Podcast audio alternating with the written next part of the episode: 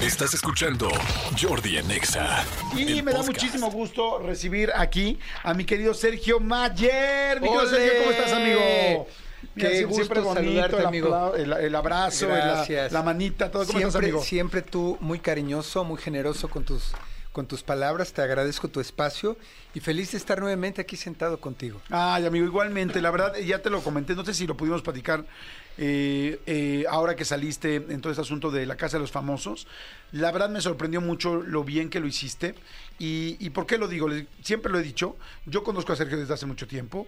Yo sí este, puedo decir, estoy muy sorprendido y admiro a Sergio por todo el trabajo. porque Es un cuate súper trabajador, súper luchón, súper de objetivo, súper de conseguir las cosas.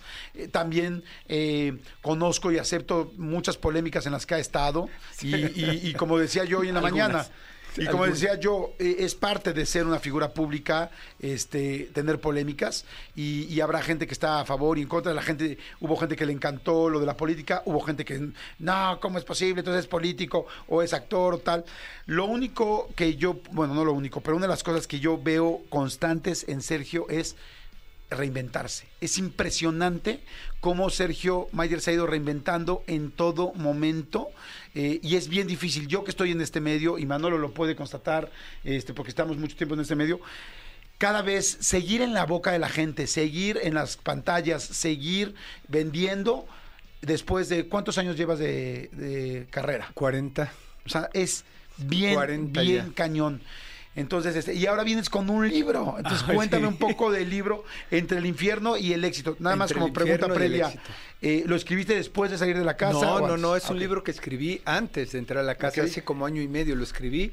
Y justamente, bueno, el nombre sí tuvo que ver un poquito, Claro. que además tiene que ver con nuestra vida.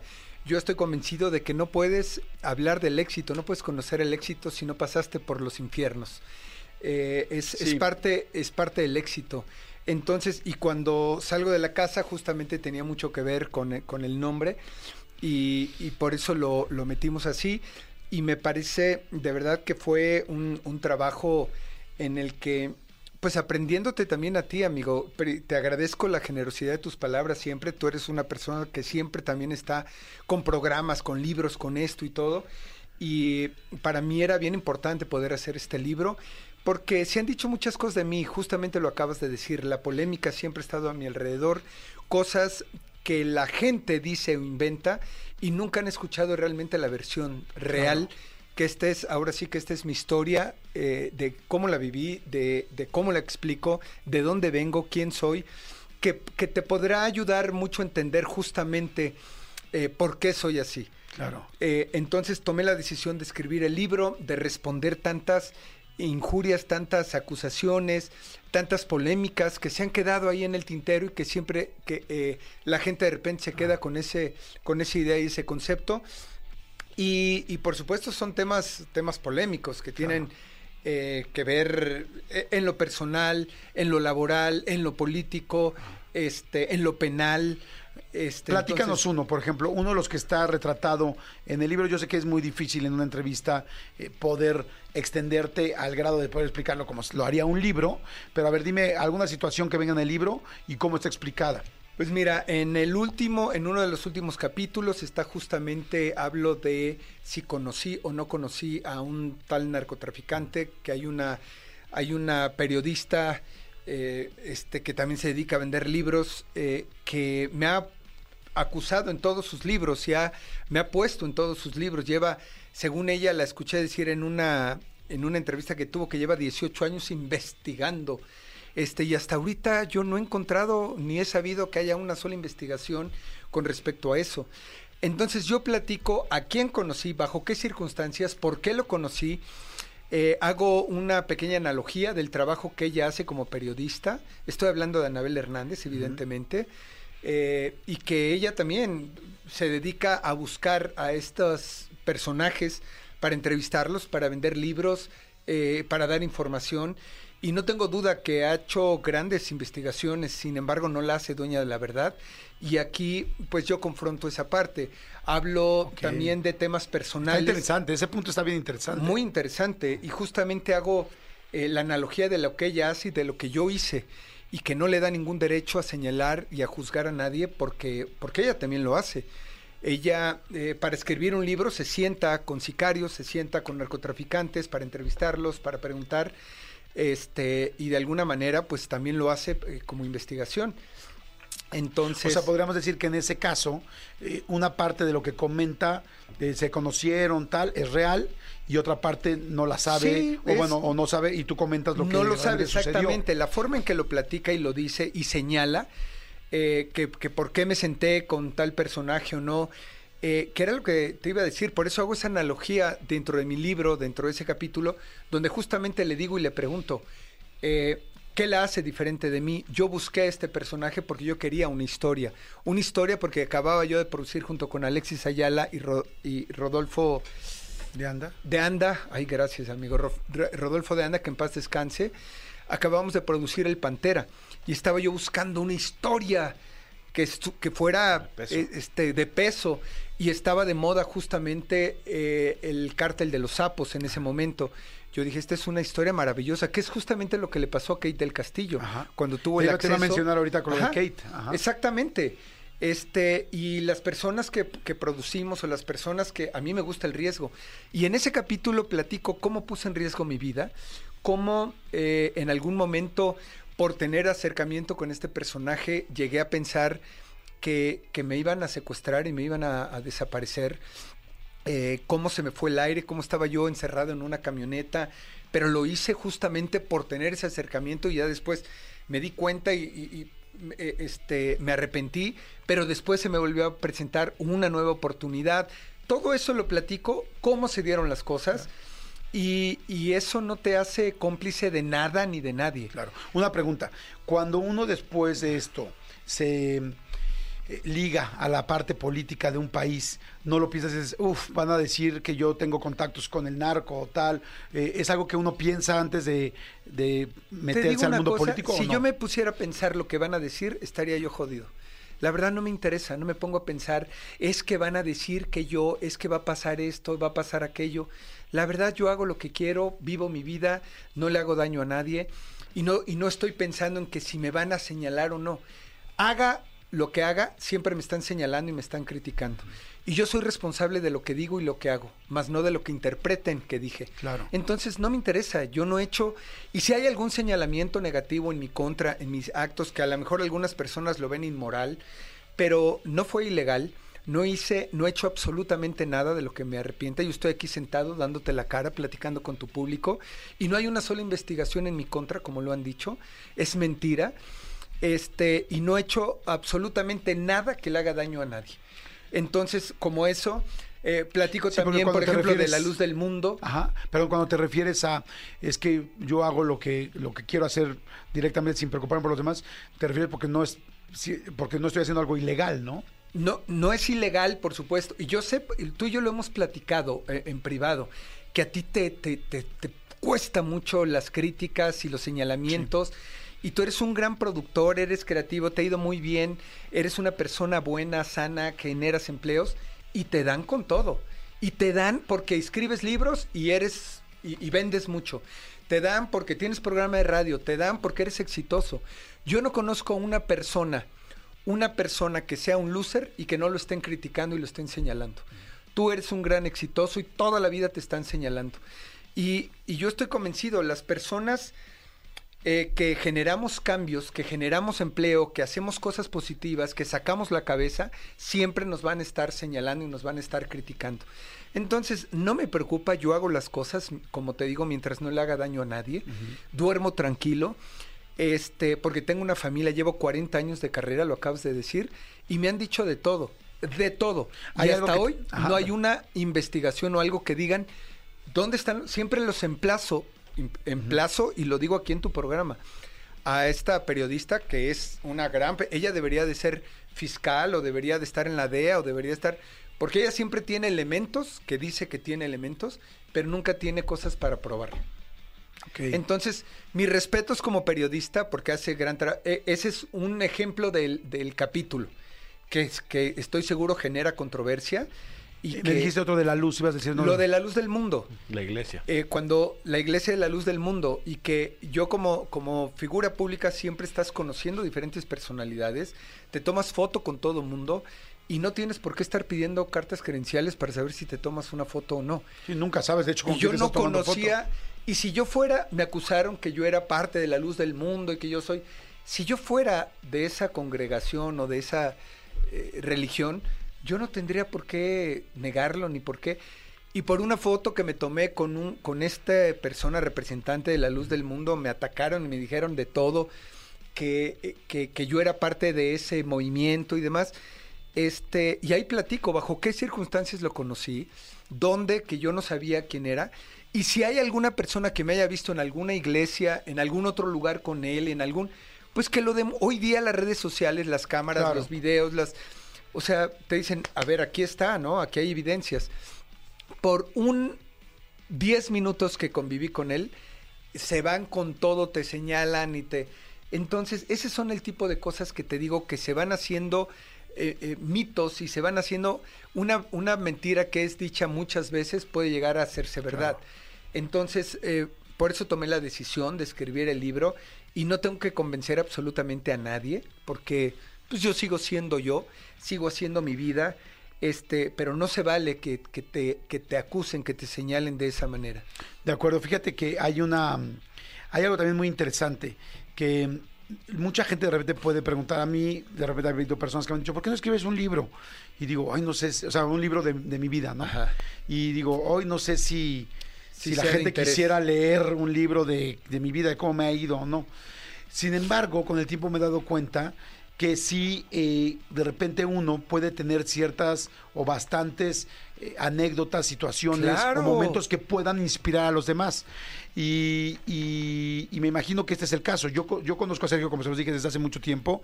Nunca hemos sido realmente pues tan cercanos de ser amigos de vámonos al fin de semana de carne asada. Pero de sí de ir a tu boda Pero y sí de ir a mi boda. Ah, claro, de ir a la Ah, boda, sí, sí. sí.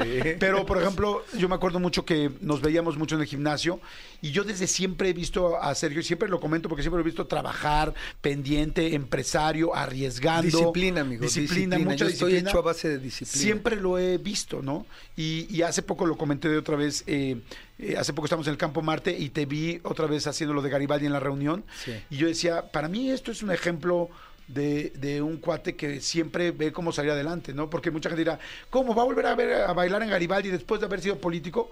Pues si es parte de tu trabajo y se acabó lo político y viene Garibaldi y regreso, sí. O sea, porque, porque es nuestro trabajo. Y a mí me gusta mucho la gente cuando vuelve a empezar, cuando... cuando Te cuando, reinventas, cuando te eres pragmático. Ahorita lo que pasó en la Casa de los Famosos me sorprendió mucho porque dije, bien, muy bien, porque es muy difícil seguir generando contenido, generando cosas eh, que llamen la atención y que a la gente le siga, la siga No, y te comprando. expones allá adentro en la casa. Mi mujer me dijo, ¿para qué vas a entrar? ¿Qué necesidad? Le dije, yo sé lo que voy a hacer y por qué lo voy a hacer. Porque yo me conozco y la gente me va a conocer al 100 ahí. Porque ahí no puedes mantener un personaje. Ahí tienes, ahí resalta tu personalidad. El personaje se acaba. Entonces eso fue, y fíjate que qué bueno que lo mencionas así. El libro Entre el infierno y el éxito que escribí deja en cada uno, al final de cada uno de los capítulos, deja una pequeña reflexión de análisis, de autoanálisis, en donde yo les digo a los jóvenes, a los nuevos emprendedores, no tengan miedo a emprender, no tengan miedo a tomar decisiones.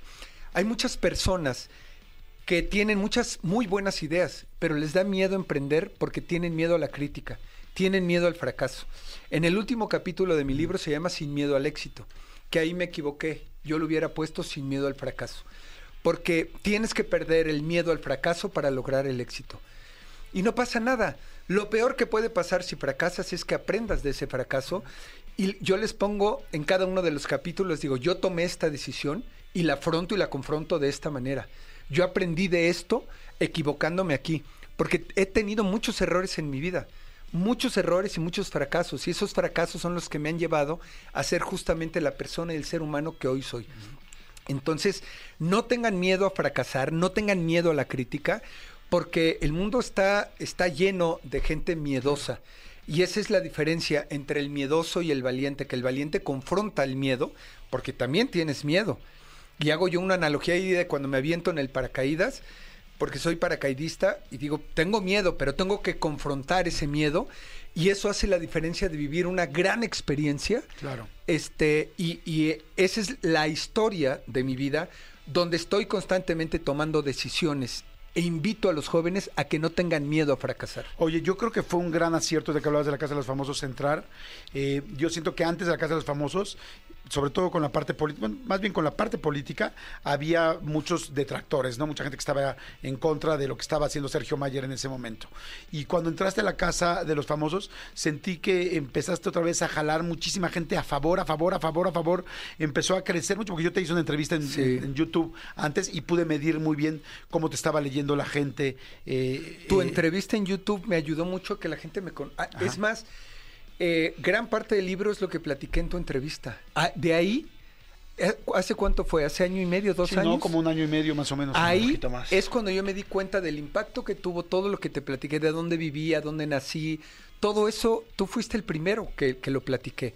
De ahí salió la historia de hacer el libro. La verdad está fantástico. Y cuando entras a, a la Casa de los Famosos, yo dije, un super hit. O sea, porque lo hizo muy bien y a mucha gente que, que nada más estaba clavado en lo político se dio cuenta de otras cosas muy interesantes. Es líder, está las equipo, no sé, cosas buenas y también habrá algunas malas. Pero la verdad, Claro. en ese caso la mayoría eran las buenas. Este, creo que fue un gran acierto hacer la Casa de los Famosos. Yo sabía, yo sabía perfectamente por qué tenía que entrar y a qué iba.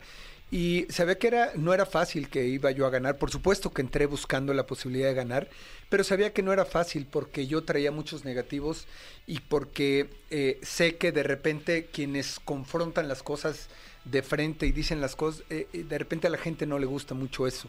Y yo soy confrontativo, soy frontal, digo las cosas, hago las cosas, y eso de repente hay mucha gente que no le gusta.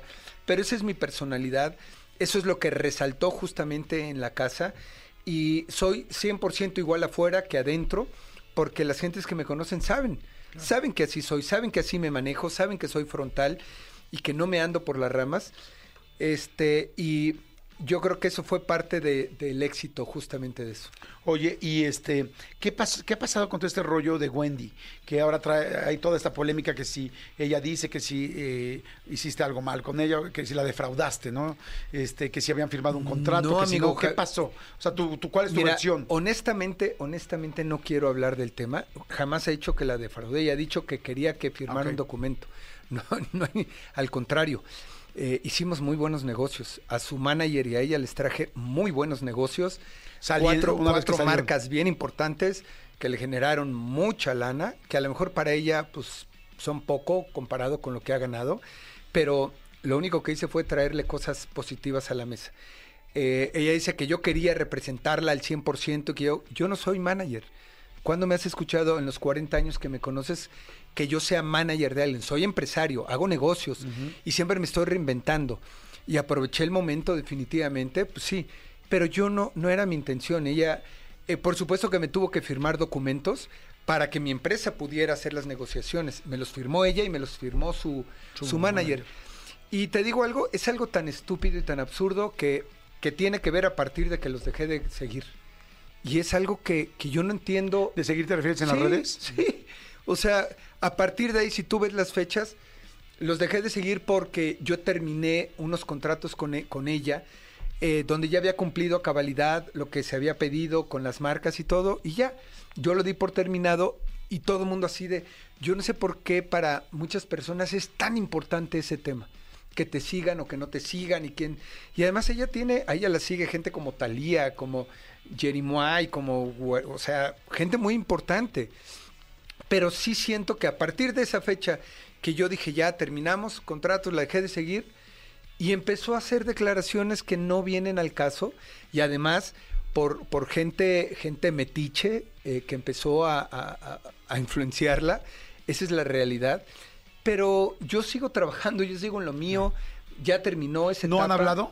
no hemos, nos encontramos en el evento de TikTok y nos saludamos y ya no hay nada que hablar, no hay nada que hablar, porque a fin de cuentas sé lo que hicimos, ahí están los resultados, eh, ahí están los contratos y ya terminó. Pero sí se vio un poco lastimada la amistad, me imagino, ¿no? Porque, Mira- porque sí se veía una amistad Uda, es que ese es otro- cuando salieron. Ese es otro tema que les dolió muchísimo. Cuando me dicen, oye, se fracturó la amistad, le digo, a ver, no, no podemos hablar de amistad. Entonces eso les dolió porque dije que no era amistad. Fuimos cómplices. A ver, una amistad es alguien con quien tienes este, realmente cercanía, tienes lealtades, tienes, tienes cosas muy personales. Realmente los, los integrantes del, del Team Infierno vivimos una historia que nadie nos va a quitar, que es única y que es nuestra historia. Y que fuimos cómplices de un momento. Pero salir y decir, yo no me estoy colgando de ello, no quiero hacer programas de, de Wendy Mayer y, y de- ya, ya pasó, ya terminó. Eh, de repente nos escribimos en el chat y ya, pero eh, cuando dije que no había realmente una amistad, ota, también se me vinieron a la yugular todos de, claro, pues a mí qué me importa. Y yo, pues tranquilos, fuimos cómplices, la pasamos muy bien, somos amigos, amigos de, de una historia, compañeros, pero amistad ella tiene amistades muy cercanas, los demás tienen amistades muy cercanas. O sea, yo a Wendy la he visto tres veces o cuatro Después de veces desde que salimos de la casa. Igual a Poncho, igual a todos los demás, o sea, tranquilos. Y todos sus fans se me vinieron a la yugular. ¿Por qué los dejaste de seguir? Pues porque yo decido a quién seguir. Yo sé qué contenido quiero ver, qué no quiero ver. Y, y punto. O sea, no, no, no lo hagan más grande. ¿Con alguien más del Team Infierno sí hiciste una amistad? Mira, Emilio, bueno, con, con Apio, Apio es mi hermanito de toda la vida. Apio eh, Cabá nació con Garibaldi o nació de Garibaldi en, en- con Luis de Llano. O sea, son mis hermanitos de toda la vida. Este, pero nunca había convivido como conviví ahora con él.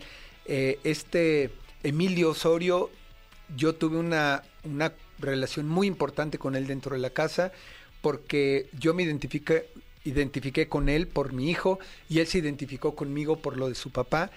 Hicimos una muy bonita historia, este, pero hasta ahí. Hasta ahí, esa es la realidad. Y no pasan, yo no estoy peleado con ninguno, no les tengo ninguna cosa negativa, a pesar de los comentarios que hicieron. Pero, pero yo sé que se bur cuando yo digo que no hay amistad o que los dejé de seguir, se ríen y ja, ni que nos interese y ja. O sea, no pasa nada. Sigamos siendo prudentes, sigamos siendo inteligentes. No tengo nada negativo, nada negativo por ninguno. Este, y me llama la atención que constantemente estén haciendo las declaraciones que no vienen al caso. Porque fueron puras cosas positivas y tengo ese bonito recuerdo y hasta ahí queda. Ok, el libro se llama Entre el infierno y el éxito, eh, de evidentemente de Sergio Mayer, es editorial Océano, ¿verdad? Océano, sí. Y aprovecho para que sepa la gente de. El libro lo presenté en la Feria Internacional del Libro de La FIL, Guadalajara. La FIL, que es la FIL más importante de Latinoamérica y de las más importantes Es la del segunda mundo. feria más importante del mundo. Así es, imagínate el honor de haberla presentado ahí. Editorial Océano me dio la oportunidad de hacer la presentación y ahora voy a estar también en, en Mérida el 14 de marzo, en la feria del libro también de ahí. Eh, y el 29 de febrero voy a estar presentando el libro para los medios de comunicación en, en- en el sótano, ahí en Miguel Ángel de Quevedo. Este es Miguel Ángel de Quevedo. Y ahí- universidad. y universidad, ahí al lado de Oasis. eh, a las 4 de la tarde, el Ok, 29. para que la gente pueda ir, ahí se los firmarías. Así, ahí vamos a estar firmando, platicando con la prensa, platicando de los capítulos. Ya se los hice llegar para que puedan hacer las preguntas pertinentes, porque hay temas polémicos, polémicos e interesantes. A mí, a mí sí es un libro, quiero decirles que a mí sí es un libro que me interesaría leer. Yo sí me gusta mucho aprender de la gente, eh, pues emprendedora, eh, que se enfrenta a los problemas, que es directa y que y aprender de cada caso. No dicen que en esta vida la vida no te va a alcanzar para aprender todo lo que tienes que aprender. Entonces que hay que escuchar de más personas. Y yo sí me sorprende mucho como siempre te has ido reinventando y encontrando soluciones para seguir vigente trabajando. Podrías no estar en el medio y estoy seguro que podrías seguir trabajando porque eres empresario de siempre. Este, pero me interesa. No, lo seguimos aprender. haciendo. Y quiero aclarar una cosa, yo en el libro no doy consejos, yo doy experiencias de vida. Mi experiencia de vida pasó esto con base a esta decisión. Cada quien toma lo que quiere, porque eso de dar consejos me parece muy delicado.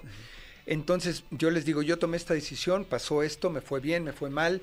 Eh, hablo de, de mi de cuando era más joven, cuando in- eh, probé drogas, hablo de cuando me detuvieron, eh, me detuvo la policía y me llevaron detenido, hablo de cuando era yo muy pequeño y mis, mis papás nos llevaron a Estados Unidos y estuvimos de indocumentados hasta que nos agarró la migra y nos deportaron.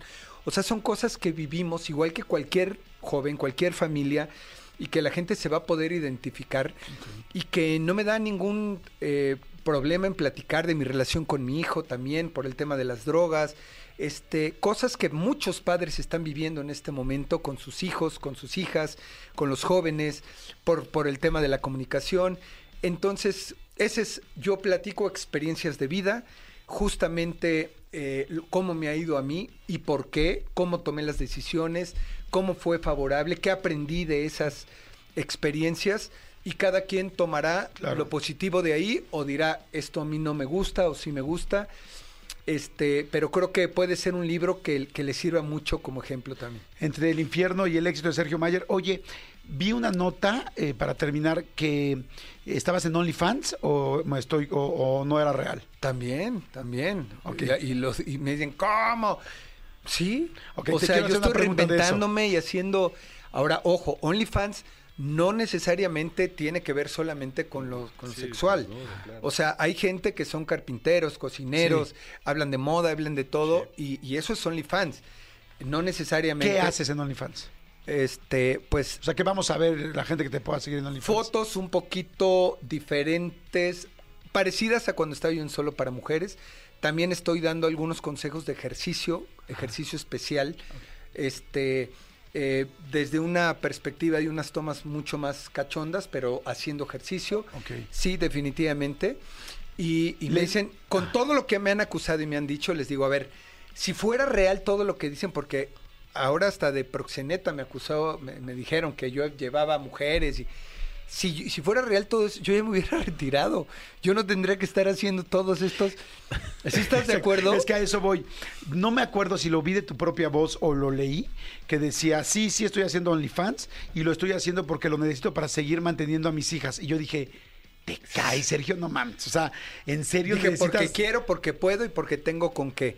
Y porque tengo que pagar escuelas. Pero a ver, dime una cosa, Real, no necesitas OnlyFans para pagar las escuelas de tus hijas, ¿no? O sea, porque yo pensé, dije, no es cierto, eso no es cierto, eso pensé yo. Pero ¿por qué no? No, Todo por eso te suma. pregunto, por eso te Todo pregunto. suma. Sí, pero, a Todo- ver, pero poco si, a no, poco. si no OnlyFans, podría seguir pagando las inscripciones de las niñas, ¿no? Ah, bueno, las he pagado toda mi vida. Pero la reinscripción no, esa es la cara. La escuela sí, la reinscripción cada vez está más cara.